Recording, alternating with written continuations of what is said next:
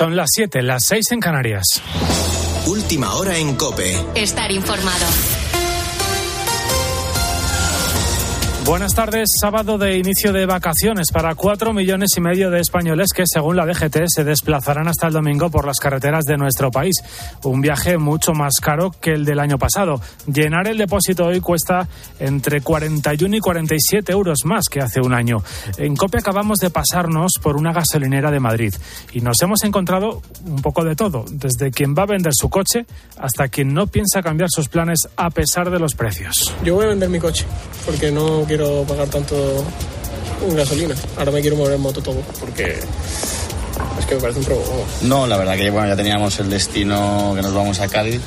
Eh, pillado hace tiempo, nos íbamos en coche, pues habrá que pagar más por la gasolina y ya está. Siempre he intentado pues abaratar costes compartiendo con compañeros y todas estas cosas y ahora la verdad pues que lo intento más todavía.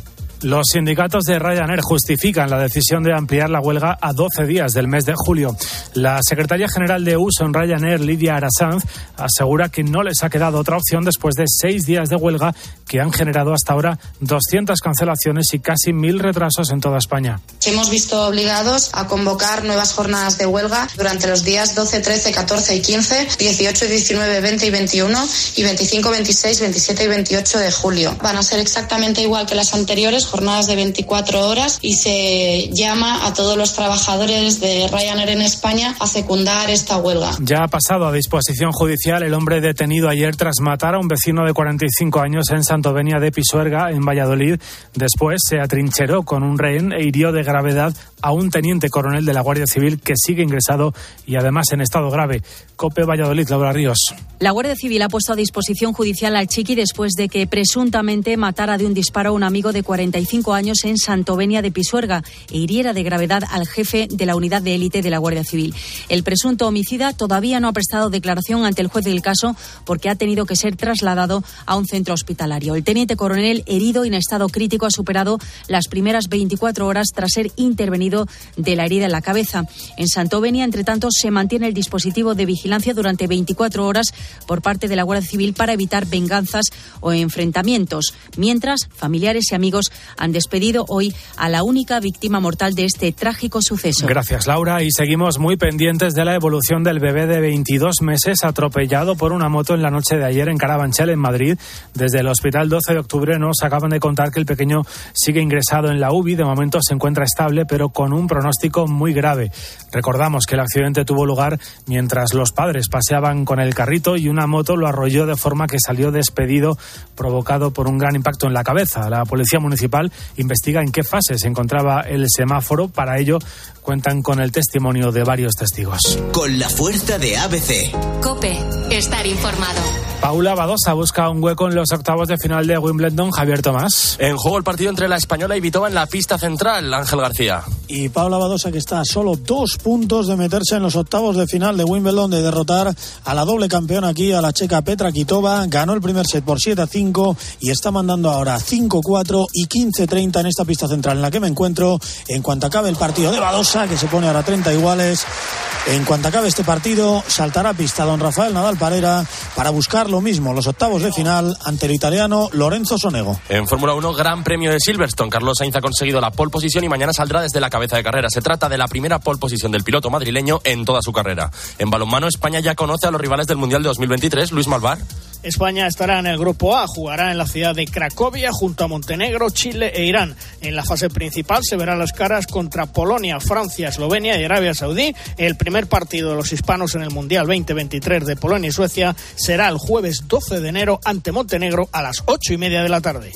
Mismo Alejandro Valverde ya ha confirmado que se encuentra bien tras el atropello que ha sufrido esta tarde y final de la segunda etapa del Tour de Francia. Victoria para el danés Philip Jacobsen del equipo Quick Step. Van Aert, segundo en la etapa, es el nuevo líder de la general. Gracias, Javier. Empieza ahora en Cope poderosamente. Cope, estar informado. Muy buenas a ti que te encuentras ahí tan cerca. Muy buenas a esos cerebros que me estáis escuchando. Nos encontramos, ¿sabéis qué? Atrapados en una cajita de calcio que se llama cráneo y cinco ventanitas que son nuestros sentidos asomando al exterior. Y a partir de ahí vamos generando nuestra realidad, nuestro mundo, nuestra intimidad, que quizá no es realmente exacto a lo que hay fuera, sino como cada uno de nosotros lo percibe. Realmente hemos escuchado tantas veces que el mundo es según el cristal como se mira, pero quizá sea más bien según el cerebro que lo interprete. Nuestra mente, ahí dentro, bien resguardada en nuestra intimidad, es la cuna de nuestro ser, de nuestra conciencia. Es la que maneja esos buenos momentos, la que mide los tiempos, la que nos hace reír, la que nos hace llorar o la que nos hace enamorarnos pero es también la que regula nuestro estado de ánimo, la que nos eleva a los altares de la felicidad y la misma que en ocasiones nos arrastra a las mazmorras del infierno. Pero todo esto es gratuito. ¿De qué depende? ¿Cómo podemos mejorar nuestro bienestar? ¿Qué es realmente la felicidad? ¿Hasta qué punto lo material nos va a aportar ese bienestar? Bienvenidos a Poderosamente. José Miguel Gaona. Poderosamente. Cope, estar informado. Bueno, pues hoy tenemos con nosotros a Marian Rojas, es una destacada psiquiatra, yo creo que casi no hace falta ni presentarla, por supuesto, pero más que eso, a mí la parte que más me gusta es que es una excelente divulgadora y sobre todo llena de sentido común, que eso no abunda, ya todos conocemos ese dicho del común de los sentidos, pero bueno, eh, Marian evidentemente nos va a ayudar a explorar nuestra mente y a descubrir, a ver si es verdad, esos pequeños trucos, esas costumbres de nuestra vida diaria para mejorar nuestro bienestar emocional, que falta nos hace, o por lo menos intentarlo. Eh, Marian, Marian, ¿por dónde andas? Gaona, estoy, estoy llegando. En unos minutos me tienes ahí. ¿Y qué nos vas a contar? Bueno, de lo mío, la felicidad, la oxitocina, el cortisol, las emociones y cómo conectar con la realidad. oye, me tienes que contar a ver quién diablos le puso ese título de cómo hacer que te pasen cosas buenas a ese libro tuyo. Es un título, un título que arrasa. Y nos contarás además el otro título, Encuentra tu persona vitamina. A ver cómo se te ocurrió, pero no, no lo cuentes ahora. Anda, coge un taxi y vente para aquí volando que te estamos esperando todos. Ahora te veo. Venga, pero antes vamos a ponernos al día con noticias que trascienden a la información, adelantos, descubrimientos que con toda seguridad van a cambiar nuestras vidas y especialmente la tuya que me estás oyendo. Y ahora vas a entender dentro de un momento el por qué. Porque para ello, además, tenemos a Joan Miquel. ¿Qué tal, Joan Miquel? Bueno, bueno, bueno. Doctor Gaona, supongo, ¿no? Sí, sí. Yo no sé si tú eres mi mano derecha o yo soy tu mano derecha. ¿Tú qué crees? Yo creo que lo voy a empezar saludándote poderosamente a ti. Muy buena idea. Y a todos los oyentes de la cadena COPE. Esto es un no parar, ¿eh, José Miguel? Y es que realmente estamos en un mundo donde constantemente suceden cosas poderosas que arrojan un poquito más de luz a la oscuridad del misterio de la mente. Esa gran desconocida, doctor. Oye, y en estos días, tú que estás siempre enchufado a la información, ¿qué es lo que más te ha llamado la atención? Es decir, ¿qué descubrimientos, eh, qué hitos, qué pues, han eh, sobresalido? Presta atención, doctor. Eh, porque vamos a empezar con algo muy cercano a todos nosotros, y es que, ¿sabías que la dieta mediterránea podría mejorar la depresión en los hombres jóvenes? Pues un grupo de científicos australianos, encabezados por la investigadora Jessica Weiss, ha determinado que la alimentación puede contribuir a la mejoría de la salud mental, ya que aumenta la energía, el sueño y la concentración. Esta investigación se ha basado en las recomendaciones de diversos profesionales de la salud, quienes hallaron, allá en la década de los 50, que la población de países mediterráneos, como el nuestro, España, casi no sufría de males cardíacos. En el citado estudio participaron 72 hombres con edades que oscilaban entre los 18 y 25 años, quienes fueron divididos en dos grupos. Un grupo fue sometido a la dieta mediterránea y el otro grupo no. Doctor, en tan solo 12 semanas, el grupo que fue sometido a la dieta mediterránea mostró una mejora significativa en sus síntomas depresivos. Hay que recordar que la depresión es una de las principales causas de suicidio a nivel mundial ya que al año la padecen aproximadamente 300 millones de personas. En definitiva, el estudio, concluye que comer muchas verduras y legumbres reduce la inflamación junto con una gran cantidad de macro, micro y fitonutrientes esenciales que optimizan la salud del cerebro. Y yo aprovecho, doctor, que te veo así con buen porte. Eh, ¿Qué tipo de dietas haces? Tú? Yo, de verdad, esto es lo típico que uno suele ser políticamente correcto y decir la dieta mediterránea. Pero es que es verdad. Sí. Sí, sí, la dieta mediterránea. Es decir, intento no tomar porquerías, eh, sobre todo, ¿sabes qué? Esos alimentos procesados, eh, esas grasas animales a gogo y todo ese tipo de cuestiones. Y, ¿sabes? Me acaba de recordar esta noticia que obedece a esas teorías de que la depresión tiene que ver con la procesos inflamatorios del cerebro. ¿eh? Cuidado, eh, Joan Miguel, que los próximos años va a traer muchas novedades al respecto. ¿Sabes en su día, ¿te acuerdas? Eh, la úlcera era una cuestión de estrés y de repente se vio que hay una bacteria, el Helicobacter pylori, algo totalmente insólito. Ya veremos qué va a pasar dentro de un poquito. ¿Sabes lo que pasa, doctor? Que es que somos lo que comemos y comemos lo que compramos. Y a veces deberíamos aprender a comprar. Sí, no lo más rico, sino lo más saludable. Correcto. Y para comentar la siguiente nota, sería interesante, doctor, que nos aclares brevemente y para que lo entiendan todos los oyentes, incluyendo mi abuela, ¿qué es eso del cuerpo estriado del cerebro? Anda, ya empezamos con las preguntas. ¿Esto es un examen o qué es lo que es Eh, La esto? difícil para ti. Ay, Dios mío. El cuerpo estriado pues es una estructura que se encuentra en la parte central, tiene dos partes, pero fundamentalmente se dedica a los movimientos voluntarios. Van por ahí los tiros. Pues ¿sabías que los psicópatas tienen el cuerpo de estriado del cerebro más grande? ¿Por qué me miras de esa manera cuando dices psicópata? Porque quizás tengas un psicópata a tu alrededor y no lo sabes. Eso, es- eso es frecuente. ¿eh? La gente confunde psicópatas con asesinos en serie, pero no. No, no, claro, neurocientíficos de la Universidad Tecnológica de Nanyang, en Singapur, junto con neurocientíficos de la Universidad de Pensilvania y la Universidad Estatal de California, en Estados Unidos, han encontrado una diferencia biológica entre psicópatas y no psicópatas. Empleando imágenes de resonancia magnética, han descubierto que una región del cerebro anterior, que se conoce como cuerpo estriado, Ahí es está, ahí está. en promedio, doctor, un 10% más grande en individuos psicópatas en comparación con otro grupo de individuos que actuaron como control y que tenían rasgos psicópatas bajos o nulos. Los investigadores escanearon los cerebros de 120 personas, a las que también entrevistaron usando la lista de verificación de psicopatía revisada, que es una herramienta de evaluación psicológica que determina la presencia de rasgos psicopáticos en las personas. Y los resultados han relacionado el hecho de tener un cuerpo estriado más grande con una mayor necesidad de estimulación a través de emociones y una mayor probabilidad de comportamientos impulsivos. Eh, pero una de las preguntas que yo me hago es, si no disponemos de un escáner cerebral en el bolsillo, es cómo podemos detectar a un psicópata. ¿Existen rasgos de comportamientos comunes? Preguntamos al psicólogo clínico y profesor colaborador de la Universidad de Alicante, el doctor Jesús Herranz. Identificar a un psicópata es algo que no resulta fácil, ya que la psicopatía es un trastorno de personalidad que no se identifica a simple vista.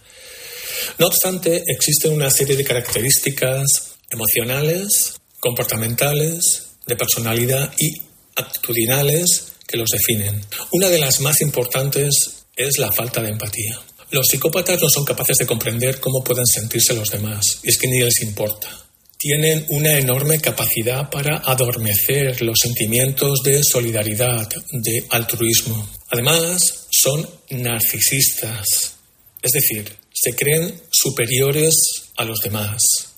Hemos dicho que tienen dificultades para sentir emociones, pero no solamente tienen que ver con las, las emociones que experimentan hacia otros, sino que además no sienten miedo. Se ha dicho generalmente que los psicópatas cometen delitos, pero solamente algunos de ellos, probablemente los menos inteligentes. Los más peligrosos son aquellos psicópatas integrados, son aquellas personas frías, manipuladoras, con falta de sentimientos, emociones y empatía de las que hemos hablado, pero que no llegan a cometer delitos y que pueden llegar a ocupar eh, posiciones importantes en la sociedad. Además, los psicópatas son impulsivos, ¿eh? es decir, eh, buscan implicarse en situaciones de riesgo, como hemos dicho, pero sin analizar las consecuencias, las consecuencias que puede tener el haber utilizado a los demás y implicarse en situaciones de, elevada, uh, de elevado riesgo. Son manipuladores y mentirosos, y mentirosos. Suelen ver a los demás como un medio para obtener un fin y para ello mienten de forma general e intensa no tienen ningún remordimiento, ¿eh? Por eso no se arrepienten ni se sienten mal por las cosas que han hecho mal a otras personas y eh, su, el eje central de su vida es aprovecharse de los demás. Por lo tanto, si te encuentras con una persona que presenta estas características, lo mejor que puedes hacer es salir corriendo. Pues tras escuchar al doctor Herranz, yo me pregunto, doctor, ¿seré, ¿seré yo un psicópata? Pues tú sabrás si eres un psicópata o no, ¿no? Bueno, a lo mejor estamos rodeados de psicópatas y no lo sabemos, ¿eh? Si es que, ¿sabes cuál es la clave, yo, Miguel? La mayor parte, la gente, cuando tú hablas de psicópata, se imagina esas escenas de psicosis, de un loco, asesinos en serie, o yo qué sé qué cuestiones, ¿no? Pero la mayor parte de los psicópatas, bien lo sabes, están pues bastante integrados, ¿no? Hay, y hay hombres, hay mujeres también psicópatas. Por haber, bueno, niños psicópatas, en los diagnósticos supuestamente internacionales no se pueden diagnosticar, pero a verlos, haylos.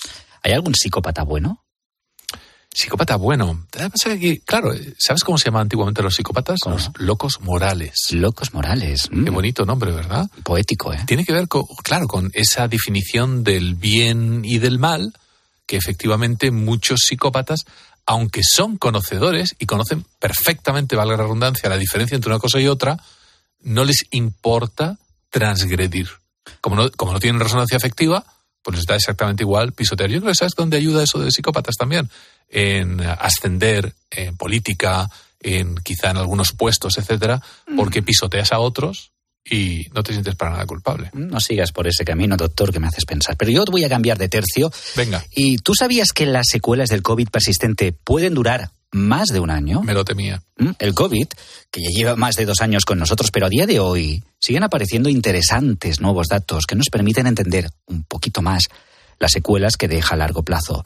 Científicos chinos, británicos y norteamericanos han analizado un total de 151 estudios sobre el COVID persistente de 32 países que cuentan con 285.000 participantes, que no son pocos, y han descubierto, ojo al dato, que en el 50% de los contagiados produce al menos un síntoma de secuela de COVID persistente que puede durar más de 12 meses. De de 12 meses.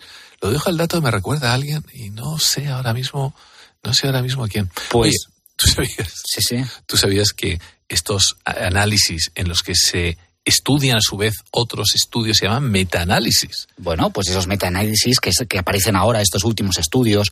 Es un refrito, ¿no? Sí, ahora se puede estudiar mm. con mayor capacidad todo lo que ha ido sucediendo. Pero yo me pregunto que cuáles son los nuevos síntomas más comunes del COVID persistente y cómo pueden afectar a nuestra salud mental. Nos responde a esta pregunta la investigadora principal y profesora en el Centro de Neuroregeneración del Instituto de Investigación del Hospital Metodista de Texas, Estados Unidos, la doctora Sonia Villapol. La COVID persistente puede llegar a representar una de las mayores amenazas del sistema de salud pública pues bien implica lidiar con un padecimiento de impacto duradero y debilitante y, muchas personas que, que puede eh, afectar a su calidad de vida o su rendimiento en los trabajos, etcétera, etcétera. Por orden de persistencia, eh, los síntomas o efectos eh, detectados son la fatiga, el dolor de cabeza, el trastorno de atención, la caída de pelo, la disnea, la pérdida de gusto, la anosmia, el dolor articular o tos y una variedad también de, problemas neurológicos. Se han descrito hasta 200 síntomas persistentes tras siete meses de la infección de SARS-CoV-2. La causa de COVID persistente sigue siendo una, incógnita, pero hay hipótesis eh, bastante fundamentadas que, tienen, eh, nos pueden dar alguna pista de ello. Por ejemplo, eh, la causa se señala que es por la, debido a la inflamación crónica a nivel local um, a raíz de una exagerada respuesta inmune, que en algún órgano de nuestro uh, de nuestro cuerpo, pues que, que existen estos reservorios del virus uh, que quedó anclado, que no se eliminó por completo, uh, restos del virus y que nos producen esta inflamación a nivel local en, en, en un órgano. Y otro enfoque también bastante eh, fundamentado y que curiosamente afecta más a mujeres es la autoinmunidad que es el, el ataque de, a nuestros tejidos por parte de los autoanticuerpos que se generaron después de la infección. Uh, y hay alguna otra hipótesis, pero quizás varias de ellas eh, están coexistiendo para producir estos síntomas que no se eliminan de completo, por completo. Se sabe también que las personas más susceptibles son las mujeres, que rondan los 50 años y con problemas de, de salud subyacentes y que les ponen en mayor riesgo de, de sufrir enfermedades graves o, como la de diabetes o el asma o padecimientos cardíacos también. En cuanto a cómo esto podría afectar a nuestra salud mental, pues bien, sabemos que la COVID persistente de por sí, los problemas neurológicos son los más predominantes y ya, y por supuesto son los más complicados ¿no? para tratar, para conseguir un tratamiento para, o, o que se tardan más en, en, en curar, ¿no? en desaparecer. Y estamos hablando, por ejemplo, de, de problemas de atención uh, o problemas falta de memoria o, o, ya hablamos de ansiedad, depresión. Eh, en adultos hay, hay un porcentaje muy bajo, pero también que puede ocurrir, que es estados de paranoia o estrés postraumático, um, etcétera, etcétera. ¿no? En casos uh, más uh, menos predominantes podemos estar hablando de enfermedades uh, psiquiátricas ¿no? a causa de la infección de, del virus y en adultos, pero también puede afectar a niños, sobre todo a adolescentes. Y los síntomas neurológicos van desde dolor de cabeza también, um, falta de memoria, problemas para dormir, fatiga, mareos o problemas de, de coordinación o incluso uh, casos más extremos, pero puede ocurrir uh, anormalidades neurológicas. Por lo tanto, hay que, hay que considerarlo y, y, bien todos estos síntomas necesitan ser tratados en, un departamento de, de, neurología del hospital o neurólogos, neurólogas especialidades, con estas especialidades. ¿no? Más de dos años después, José Miguel, ya aparecen todavía nuevos estudios y nos dijeron aquello de uno o dos casos a lo sumo, ¿eh? ¿Te acuerdas, no? Mm, ¿Qué olvidar? ¿Cómo se puede olvidar eso? Eh, la, la, pena, claro, es que muchas personas se han quedado tocadas con esto del COVID, estas inflamaciones a nivel neurológico, además, esa, eh, como muchas personas lo han descrito, ¿no? Esa niebla que en un momento dado eh, te impide tomar, tener esos brillantez, esos razonamientos que eran rápidos, por ejemplo, y te encuentras en un estado muchas veces eh, un tanto confuso, ¿no? Y te puede, puede durar varios meses. De hecho, a los médicos mmm, este tipo de dudas, de justamente de inquietudes, nos las transmiten los pacientes que han tenido COVID, ¿eh? Y se quedan, como es lógico, bastante preocupados. Afortunadamente, la mayor parte de, las, eh, de estos síntomas suelen ir desapareciendo. Es un poco una preocupación que gente como yo puede tener porque han pasado dos años y gracias a, muchas cosas, pues yo de momento creo que no he tenido el COVID. Pero me preocupa el tema del COVID persistente, ¿eh? Sí, o a lo mejor lo has tenido subclínico. Sabes que hay personas que se han contagiado y apenas han tenido síntomas. Pues si te parece, te comento otra nota poderosa, porque no sé si sabías que según un estudio, las personas con anorexia sufren importantes cambios en la estructura del cerebro. Los investigadores de la Universidad de Bath en el Reino Unido han trabajado junto a con 21 centros en todo el mundo para agrupar escáneres cerebrales de 2.000 personas con anorexia y han encontrado reducciones en el volumen cerebral que oscilan entre el 1 y el 5%.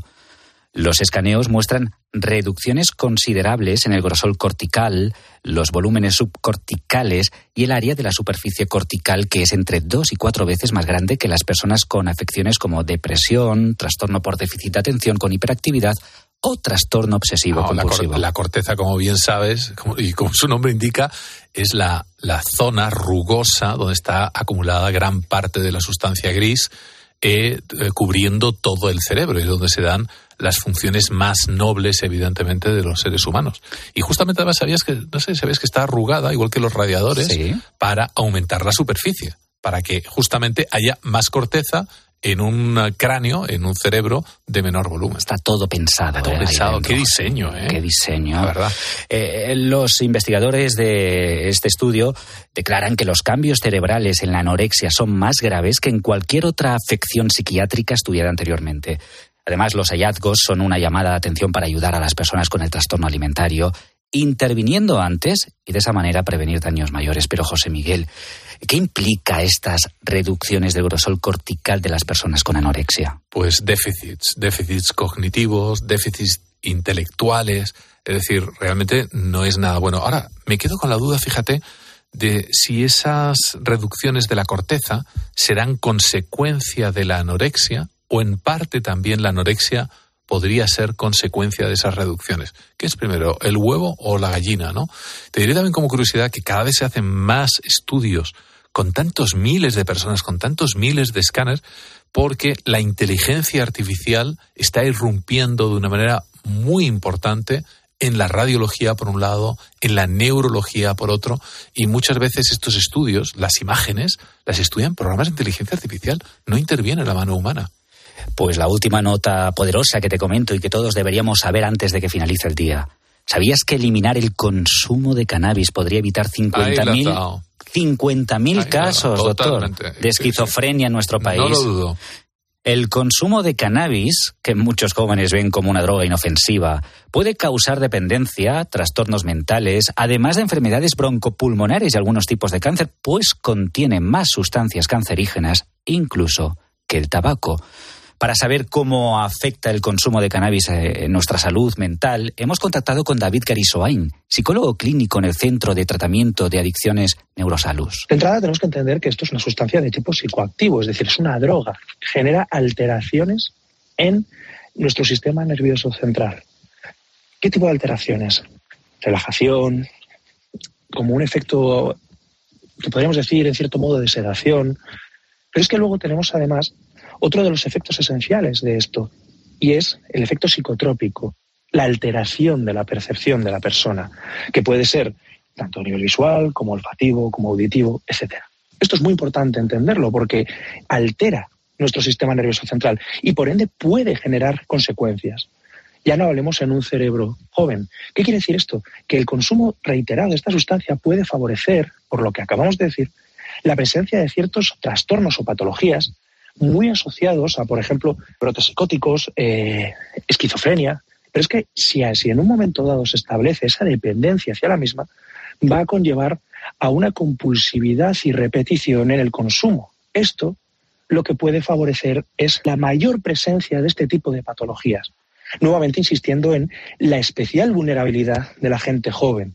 Por lo tanto, es muy importante saber prevenir de forma adecuada a la gente desde un momento temprano para que entiendan lo que supone el consumo de estas sustancias, el abuso de esas sustancias y, en casos más graves, la dependencia o adicción de las mismas, con las consecuencias que puede haber ya no solo a nivel de una patología como puede ser la adicción, sino teniendo en cuenta otras variables que se abren, como puede ser ya la esquizofrenia, trastornos psicóticos, etcétera.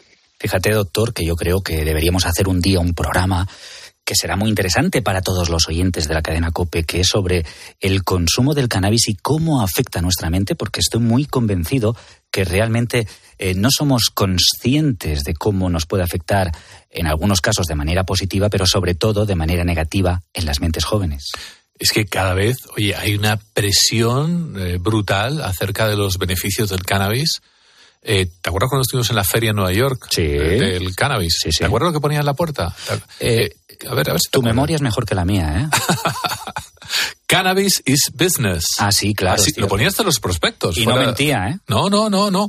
Eh, champús de cannabis, gominolas de cannabis, eh, comida para perros con cannabis, aceite de cannabis. Bueno, era cannabis is business, exactamente. Y la presión, la presión eh, económica es lo que me da la impresión que todos esos lobbies de miles y miles de millones están justamente cometiendo esa barbaridad de presentarlo como una droga beneficiosa.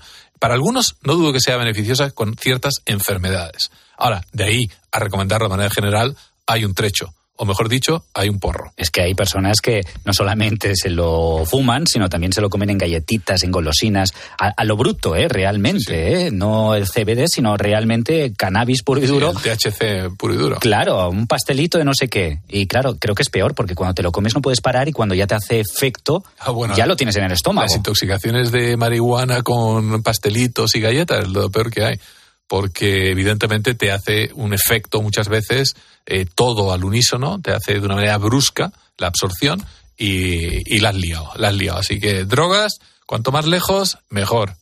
Y en unos momentos no os mováis de ahí que viene Marian Rojas. No nos lo podemos perder. José Miguel Gaona. Poderosamente. Cope, estar informado. Bueno, pues eh, tenemos ya aquí en el estudio a Marian Rojas. eh, realmente apenas necesita presentación. Es eh, autora, además, de varios libros mm, bastante bien escritos. Y es verdad, con además siempre reviso los, las puntuaciones en Amazon y todo eso. Tiene unas puntuaciones excelentes, los comentarios geniales. Y además con unos títulos para mí arrolladores, ¿no? Cómo hacer que te pasen cosas buenas. Toma ya. De eso se trata este programa, además. O encuentra tu persona vitamina. Marian, pero ¿cómo tienes ese optimismo? Es que no paras de sonreír desde que has entrado. Bueno, Gaona, gracias por invitarme a estar contigo hoy.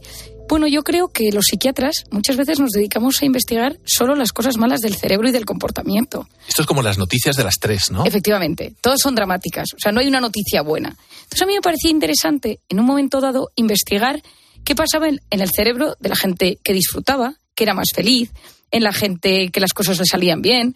Es decir, transformar la psiquiatría no solo en un estudio o en una forma de tratar a la gente que sufre, sino también una forma de investigar a los que parece que las cosas les van bien, a los que parece que le pasan cosas buenas. Es como el vaso medio lleno, ¿no? ¿Te imaginas las famosas clasificaciones de enfermedades mentales, de la CIE, del DSM? En vez de ser clasificaciones de cosas patológicas, ¿te imaginas clasificaciones de cosas positivas? Bueno, pues yo creo, yo creo que sería muy bueno porque daría una sensación de que se puede llegar a eso, ¿no? Y yo creo que al final ser feliz es la capacidad que uno tiene de conectar con lo bueno y disfrutarlo y cuando llega lo malo gestionarlo. Y todos en esta vida tenemos cosas buenas cada día que nos suceden y cosas malas. Y el tema es cómo gestionamos lo bueno y lo malo. Doctora, ¿se puede entrenar el cerebro para, para ser feliz? Bueno, totalmente. Es que se puede aprender. Hay una neuroplasticidad ¿Lo cerebral. con un aplomo? Eso se puede aprender. La has ofendido. no, no, la has ¿Cómo ofendido. sabes esto? La has ofendido. Bueno, es que hoy en- la neurociencia ha avanzado mucho. Yo lo que no quiero es que haya un mensaje de este Mr. Wonderful, de que parece que si eres feliz lo consigues, el que es alegre todo le sale bien. Pero lo que sí que sabemos es que el cerebro de una persona o el organismo de una persona que decide tomarse las cosas un poco mejor funciona de una manera diferente que las personas que viven tristes, resentidas, eh, víctimas de todas las circunstancias, que viven enganchadas en el pasado, que todo les da miedo. El organismo de una persona con miedo no es el mismo organismo que el de la- una persona con optimismo o que tiene ilusión en la vida. Y cuando el organismo cambia, cuando los telómeros, que son los capuchones de los cromosomas, se modifican, cuando ves que el sistema inmune de una persona que sufre es diferente que el de una persona que disfruta, pues te das cuenta que mente y cuerpo están muy unidos y que tu actitud en la vida, y yo me digo que la actitud es la voz interior, Sí. y la actitud que tú tienes en la vida sabemos que influye mucho en el resultado de las mismas. Entonces, ¿todo el mundo puede ser feliz o no? Bueno, yo digo que feliz, eh, al final, eh, la palabra feliz está tan dicha, está tan manida, que hasta le he cogido un poco de manía. O sea, yo digo, por eso digo cosas buenas, ¿no? Es decir, disfruta de las cosas buenas, sea alegre. Pero esa felicidad parece que es que se alcanza eh, rápidamente, que es una cosa de gratificación instantánea. Y creo que eh, todo el mundo puede aprender a ver la realidad con otros ojos. Al final, el otro día yo contaba una anécdota que me sucedió y es que me, me encontré llegando a mi casa con, con un señor que estaba limpiando la calle, con el señor de la basura, era de noche, y entonces me quedé, le, le dije, buenas noches, buenas noches, estaba en la puerta de mi casa, y le dije, bueno, gracias por tener la calle tan limpia, ¿no? No sabía bien qué decirle. Y entonces me dijo, ¿usted es la de la oxitocina la del cortisol? No me lo puedo creer. Y le digo, ay, por favor, qué ilusión. Y entonces le digo, sí. Y entonces llama a los del camión, dice, ¿qué es la del cortisol? ¿Qué es la del cortisol? ¿no? Y entonces No salen. puedo creer. Y entonces me dice, es que eh, escuchar por las noches tus podcasts nos ayuda a darle- sentido a nuestro trabajo. Entonces pensé que qué bonito, ¿no? O sea, no necesitas ser, eh, tener una vocación enorme en la vida profesional para ser feliz, sino que lo que encuentres tenga un sentido para que tú cada día te levantes y digas, bueno, pues mi trabajo me ayuda a ganarme dinero, mi trabajo me ayuda a tener la calle más, las calles más limpias.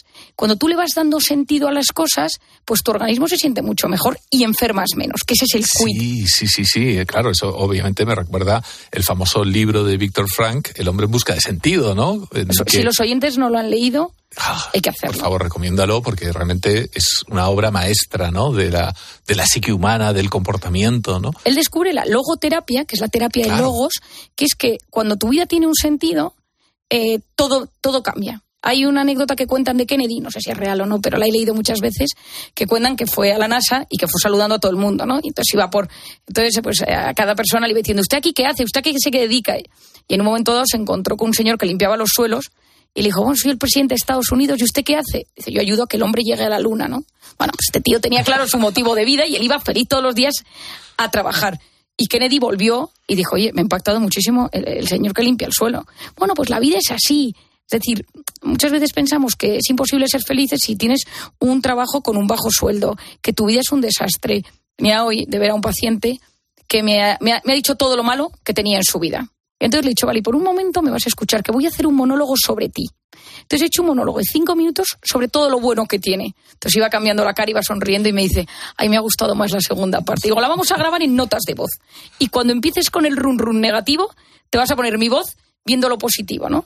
Que es verdad que eh, a todos nos pasan cosas malas. No conozco a nadie que no esté librando un tema en su vida que le preocupe. No conozco a nadie. Lógico. Además, lo que pasa es que eh, eso es verdad eh, Marian, que te hace focalizar, porque evidentemente comienzas a hablar de algo malo y tu atención se centra en eso.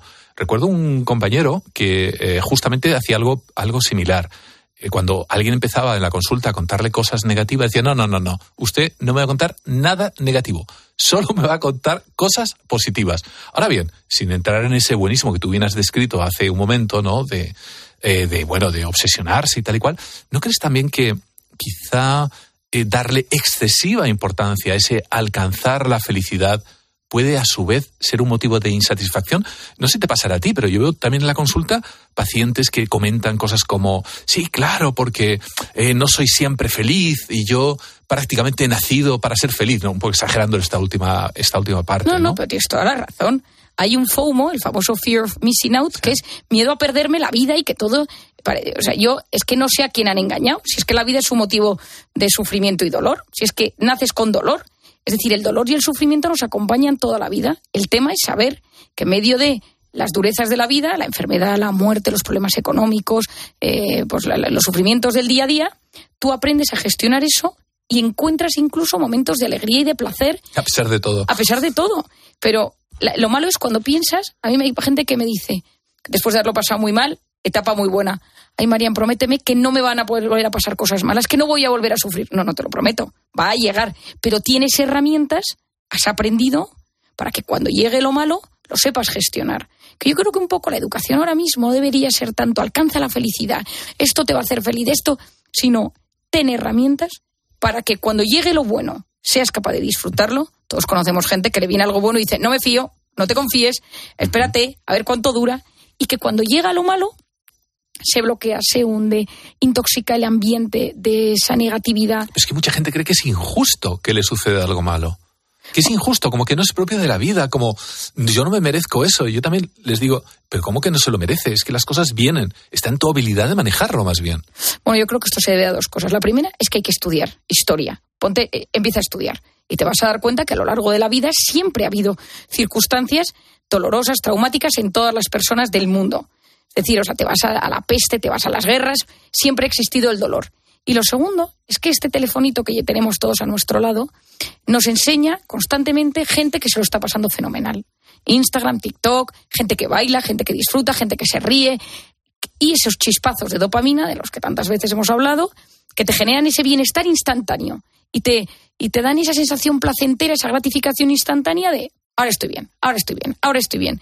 Y tú engañas al cerebro en esa felicidad light a golpe de clic, que no es real, que es fake, más fake que eso no hay nada, y esos chispazos de dopamina generan un gran vacío.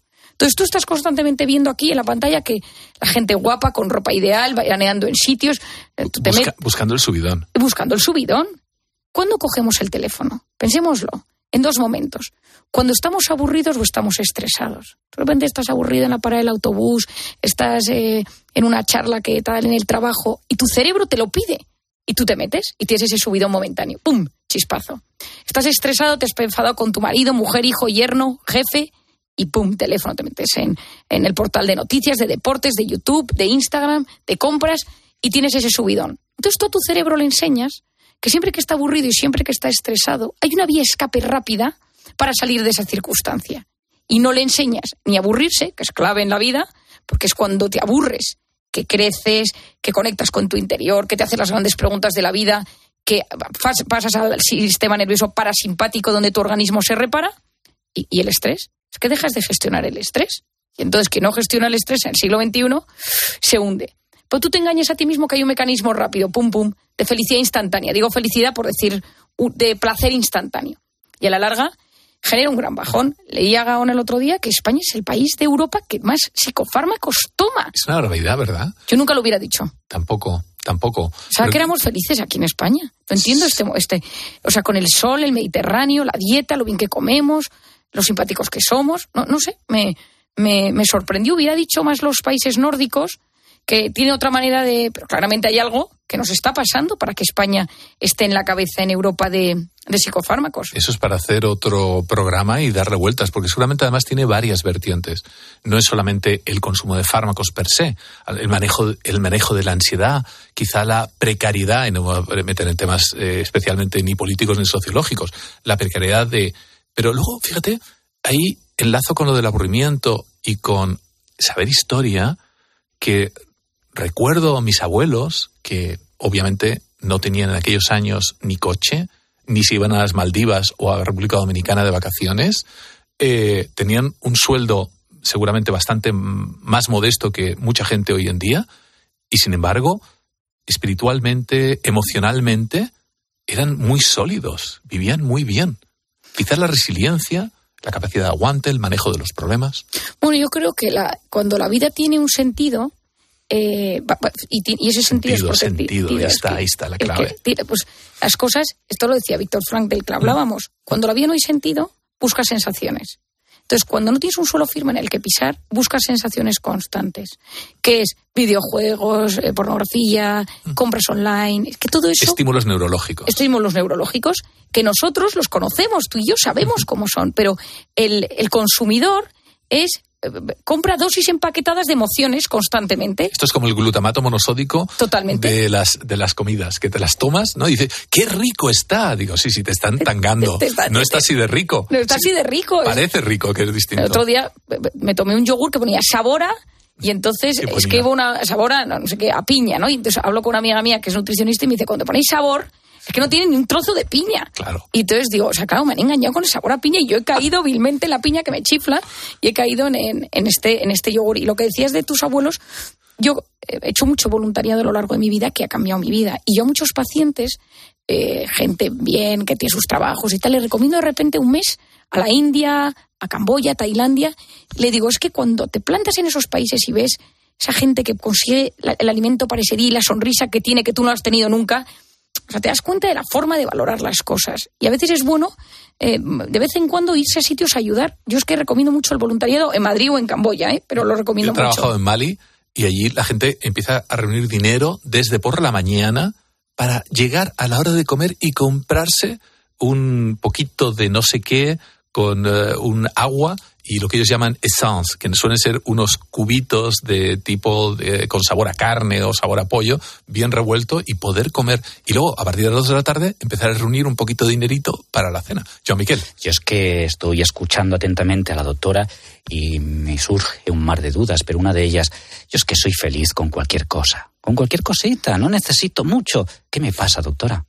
Bueno, que probablemente seas un disfrutón. Es que esta gente también existe. Bueno, pues ya soy es que es un, el, el, el, el diagnóstico. Este individuo no es patológico. En el diagnóstico que ha dicho Gano al principio del DSM5, en ese DSM5 positivo que vamos a hacer de CIE 10 de las cosas buenas, pues tú saldrías ahí en tu diagnóstico. Ah, mira qué bien. Entonces saldrías como el disfrutón, ¿no? Que es que decir que son esas personas que hay una parte genética, otra, hay otra parte aprendida, vale. y luego que hay gente que llega un momento que se da cuenta que aprendiendo a disfrutar de las cosas pequeñas, Exacto. es, es, es, es una rutina, y de repente te, te, metes en eso y dices, oye, que es que se vive bien. Hay gente que me lo critica, ¿eh? Yo tengo mucha gente que me dice, María, es que tú dices que la actitud y tal. Y digo, bueno, pues nada, empieza a funcionar al otro lado. Quéjate de todo. Si es que si yo me pongo en modo queja, y ahora me dices tú, Marian, empieza con modo queja. Y empiezo a decirte todas las cosas que me preocupan, de las que me quejo, salud, psiquiatría, familia, conciliación de la mujer. No, no, tenemos horas, no hay horas en la radio. Pero al final lo que necesitamos es que lo bueno que vamos teniendo sea capaz de disfrutarlo. Focalizar en lo bueno. El momento más feliz de mi día a día es algo tan sencillo, lo digo con el corazón en la mano, eh, cuando voy a buscar a mi hija al colegio. Me extraña. Y cuando la voy a dejar Es por la mañana. oxitocínico, Gaona, es oxitocínico ese momento. Hemos empezado la entrevista con la pregunta de qué es la, qué es lo que te hace feliz, doctora. Pero hemos salido a la calle a preguntar a la gente realmente qué es lo que le hace feliz. Y esto es lo que nos han contestado. Pues ver que las demás personas sean felices. A mí me gusta que la gente eh, sea feliz. Las cosas más, los detallitos más sencillos te hacen más felices, no las cosas caras. Feliz me hace, me hace eh, viajar. Por ejemplo, este viaje que en eh, Madrid me hace feliz. Me hace feliz eh, siempre compartir con gente, eh, con mi familia, con mis amigos, eh, pero también estar solo y hacer las cosas que, que me gustan. Y hacer feliz a los otros es realmente lo que me hace más feliz, más que hacerme feliz a mí mismo. Lo que más feliz me hace es viajar. Pues me hace feliz pasar tiempo con la gente que quiero y, y verlos también a ellos ser feliz. Que sé que existe Dios y, y que yo no estoy sola, que me tiene agarrada de la mano y me ha sacado de muchas dificultades. Realizar lo que puedo en, en mi tiempo libre y generalmente es hacer deporte. Y bueno, ahora que llega el verano y tal, pues cualquier deporte de agua ahora mismo pues me haría feliz. Me hace feliz de estar sano, porque he tenido algún problema de salud y entonces eh, estar recuperado aparentemente, pues es lo que me hace feliz. Disfrutar de, de los años que me queden, espero que sea lo más posible y tener salud. Bueno, hablan de hacer deporte, de viajar y de estar sano. Yo creo que muchas personas, eh, con el simple hecho de estar sano, para ellos es la felicidad máxima. Bueno, es que mi padre tiene una frase que es genial, que dice, la felicidad consiste en buena salud y mala memoria. Entonces, siempre la lleva diciendo toda la vida. Buena salud Y mala memoria. Buena Dice- bien. siempre lo dice. O sea, yo la llevo oyendo desde que te- tenía uso de razón. Entonces creo que la salud, lógicamente, acompaña. Encima yo con todos mis temas de la inflamación hoy en día, digo, es que cuando estás inflamado no disfrutas y luego tener una capacidad de olvidar las cosas malas que te pasan. Porque la gente que tiene esa capacidad de acordarse hace tres días, que me pasó hace tres años, que es que la gente que vive en el pasado eh, lo sufre mucho y lo pasa muy mal. ¿De qué puede depender dar un giro drástico en la vida? De vez en cuando vemos personas que dan un vuelco. Ya sé que es una pregunta difícil, una pregunta un poquito trampa, pero yo he conocido personas que de repente cambian, cambian, igual que quien eh, eh, se vuelve creyente o bien ah, quien descubre algo nuevo, de repente hay personas que hacen chas y giran 180 grados. Yo creo que cuando comprendes, es decir, yo creo que la comprensión de las cosas genera un enorme alivio. Si a ti alguien te dice, levántate todas las mañanas y sonríe, directamente dices, pero por, vale, muy bien, es una frase hecha. Cuando de repente tú te das cuenta que la sonrisa activa el músculo orbicular del párpado que estimula el sistema límbico, te lo explica alguien con gracia y bien, tú dices, oye, que realmente que es que la sonrisa cambia mi microbiota en positivo. No, espera un momento, que esto son palabras mayores. Por eso parte de mi divulgación siempre ha sido en que la gente se entienda. Creo que cuando tú te entiendes dices, ah, bueno, entonces que yo me levante todas las mañanas o que esté todos los días quejándome, esto tiene un impacto directo en mi sistema inmune. El hecho de que yo me pase todo el día sin... El hecho de que yo no perdone, yo hablo mucho del perdón. El perdón, qué importante. Porque en Camboya, eh, en un momento dado yo me rompí como psiquiatra y dije, bueno, bueno entonces no, todavía no, era, no había terminado la residencia. Y yo dije, esto es imposible. O sea, esto es niñas violadas y niñas violadas y unas historias y la trata de mujeres. Y una niña violada, vendida a los burdeles, un día me dijo, le dije, ¿tú por qué estás tan bien? Y me, dije, por- me dijo, ¿por qué he perdonado? Y ella tiene una experiencia brutal con un misionero ¿Por qué he perdonado? en el que le un misionero católico le, enseña un- un- una imagen de Jesucristo y le dice, ese es el Dios de los cristianos, y a él le entregaron los suyos. Y dice, como a mí, dice, ¿y él cómo lo superó? Dice, porque perdonó. Pero esta niña dice, pues yo tengo que aprender a perdonar. Se vio identificada, Cada- ¿no? Entonces ella empieza a hacer un ejercicio de perdón brutal y entonces en ese ejercicio de perdón eh, se da cuenta que se siente liberada. Y en esa, o sea, en, ese- en esa sensación dices que hay que enseñar a perdonar. Entonces yo trabajo mucho el perdón y me da cuenta que el rencor, aparte que sube el cortisol, te intoxica, te inflama, te enferma, te modifica tu cerebro y tu forma de filtrar la realidad. Y tú me estabas diciendo ahora una cosa muy importante y es, nosotros tenemos que calmar ese tormento de pensamientos negativos muchas veces que, su- que surgen en nuestra mente. Y para eso hay que aprender a enfocar la atención.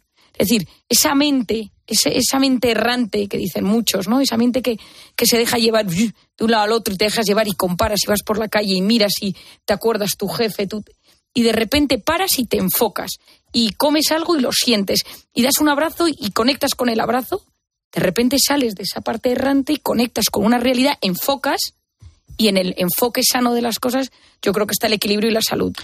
la magia del perdón. Eh, ahora mismo hay miles de personas que te están escuchando. ¿Qué le podríamos recomendar a nuestros oyentes para que sean felices? Lo primero es que no se obsesionen con ello, que no sea una obsesión. Es decir, mm, obsesionarse con quiero ser feliz las 24 horas del día es imposible. Fuera obsesión. Fuera obsesión. Ahora estás preocupado todo el día de ser feliz, que no te puedes ser feliz. Es- Lo segundo es conocerme, quién soy yo. Tres cosas, cuatro cosas de mi forma de ser. Lo segundo es qué me altera, es decir, qué me pone en modo cortisol, Eh, la salud, el dinero, mi suegra, mi jefe, eh, la pareja, el sentirme solo. Es decir, cuáles son los cuatro, cinco, seis factores de estrés y en quién me convierto yo cuando entro en modo alerta. Es decir, si yo soy sensible, cuando estoy en modo alerta, me paso el día llorando. Como yo soy un poquito impulsivo, cuando entro en modo alerta estoy más agresivo. Cuando yo, eh, como yo soy una persona tímida, cuando estoy en modo alerta me bloqueo. Y ver cómo reacciona mi cuerpo y mi mente. Es decir, somatizo con migrañas, somatizo con gases, somatizo con tic en el ojo, somatizo con taquicardias y psicológicamente dejo de dormir. Tengo ataques de pánico. Y hacerlo como casi en un dibujo. Yo a mis pacientes se lo dibujo. Es decir, decir, vale, este, esta soy yo. Ya me conozco. Y ahora intentar entender por qué soy así. Es decir, es que no me han querido lo suficiente. Es que yo tengo un trauma. Es que tengo la sensación de que todo me va mal y soy incapaz de disfrutar. Hay gente que viene a mi consulta y me dice, las cosas no me van especialmente mal, pero no consigo disfrutar. Y estoy siempre con una tristeza encima que no me puedo quitar. Y cuando uno se comprende y entiende de dónde viene todo esto, se siente aliviado. Entonces, los tips fáciles me resultan complicados. Yo siempre digo, intenta conocerte. ¿Cómo funcionas tú? ¿Cómo funciona la gente en general? ¿Y cómo puedes hacer felices a los que te rodean? ¿Por qué? Porque estamos intoxicados de esa hormona que es el cortisol famoso, del que yo hablo mucho, y cuando tú estimulas la oxitocina tuya o de los demás, con los abrazos, con las sonrisas, con un gesto de empatía, bajas el cortisol. Entonces, ¿quiénes son esas personas vitamina? Tú me preguntabas al principio, que te suben la oxitocina. ¿Quiénes son esas personas que te bajan el cortisol? Y buscar cosas a lo largo del día de la semana que me bajen del modo alerta y que me suban esa famosa oxitocina que nos, que nos serena. Fantástico. Fantástico. Bueno, estamos llegando ya al final del programa. Mi padre decía que para ser feliz eh, dependía del país donde habías nacido, mm, con quién te habías casado y no tener jefe. Oye, lo que la pareja es clave, ¿eh? O sea, La pareja, equivo- mi padre dice que, que- te lo decía Cervantes, quien, quien hierra en el, en el casar, eh, ¿cómo- no sé cómo es la frase, eh, y ya lo decía Cervantes, en, en el Quijote. La lía, ¿verdad? La lía. Sí, sí, sin lugar a dudas. Bueno, pues eh, Marian, hemos llegado al final. Hemos escuchado cosas eh, realmente que nos has enriquecido sin lugar a dudas, que nos van a hacer reflexionar. Vamos a poner ahora en acción ideas, ¿no? Eh, yo, Miquel. Sí, todas. Eh, todas las ideas. Conocerse a uno mismo. Conocerse a uno mismo, esa salud, ese deporte, ese viajar que nos recomiendan, el tener tiempo para aburrirse. Y tener momentos de reparación a lo de largo del día, de que nuestro cerebro y nuestro organismo salgan de ese, de ese, de ese modo alerta constante desde la pantalla. Me preguntabas un tip fácil. Mira, un tip fácil es quitarse las notificaciones del móvil. Soy yo quien dirijo al móvil y no el móvil me dirige a mí. La primera semana tienes síndrome de abstinencia y te metes el doble de veces. Y a partir del octavo día vives, vives libre. Vamos a probarlo, vamos a probarlo, Qué Marian. sencillo, ¿eh? Muchas gracias. Eh, y bueno, llegamos al final, Joan Miquel. Pues eh, llegamos al final de un programa que ha estado cargado de cosas poderosas y que nos ha permitido conocer un poquito más lo que es la felicidad. Y también ¿Tú nos ya eres feliz? Yo, yo es que ¿Qué soy feliz con cuentas? cualquier cosa y encima. De. Hacerle un análisis de sangre, que una sacarle- biopsia de cerebro. No, de, de- esa biopsia de cerebro, en vivo además, La sin anestesia. Ha dado la clave y yo desde hace tiempo no tengo las notificaciones en el móvil, no sé. Bueno, bueno. Eso ayuda mucho. Eso ayuda mucho. Eh, tenemos que dejarlo aquí. Nos vamos a ver dentro de muy poquito para seguir aprendiendo, reflexionando y modificando esos cerebros. Marian, Joan Miquel, nos vemos dentro de muy poquito en Poderosamente. José Miguel Gaona. Poderosamente. Cope, estar informado. It might seem crazy what I'm about to say.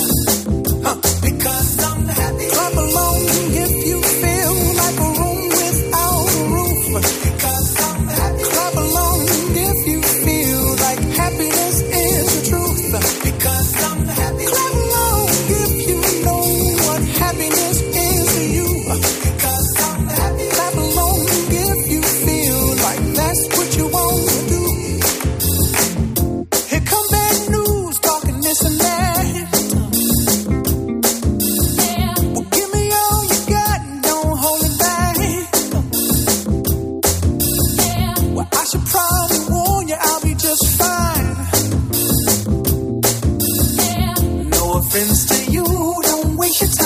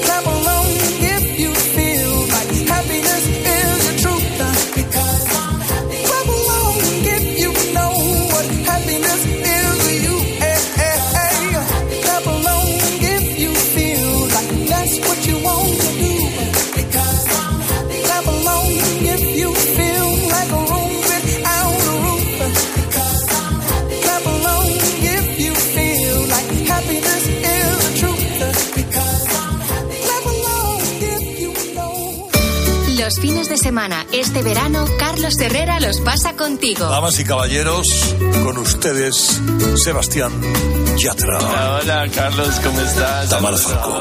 Querida Tamara, buenos días. Buenos días, Carlos. Tengo la sensación de que esta última novela de Arturo Pérez Reverte eh, estaba destinada a ser escrita. Querido Arthur, buenos días.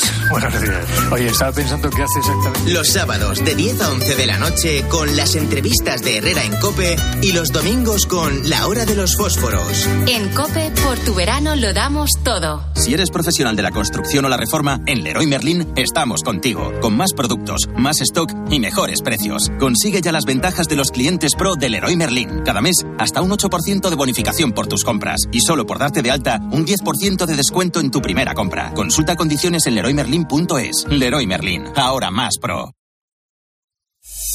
Escuchas Cope. Y recuerda, la mejor experiencia y el mejor sonido solo los encuentras en cope.es y en la aplicación móvil. Descárgatela.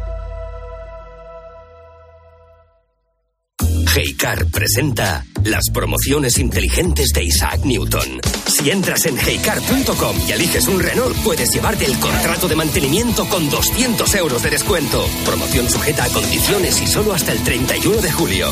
Si buscas coche, lo inteligente es heycar.com. Que la gastronomía es uno de nuestros mejores embajadores, eso lo saben hasta en Japón.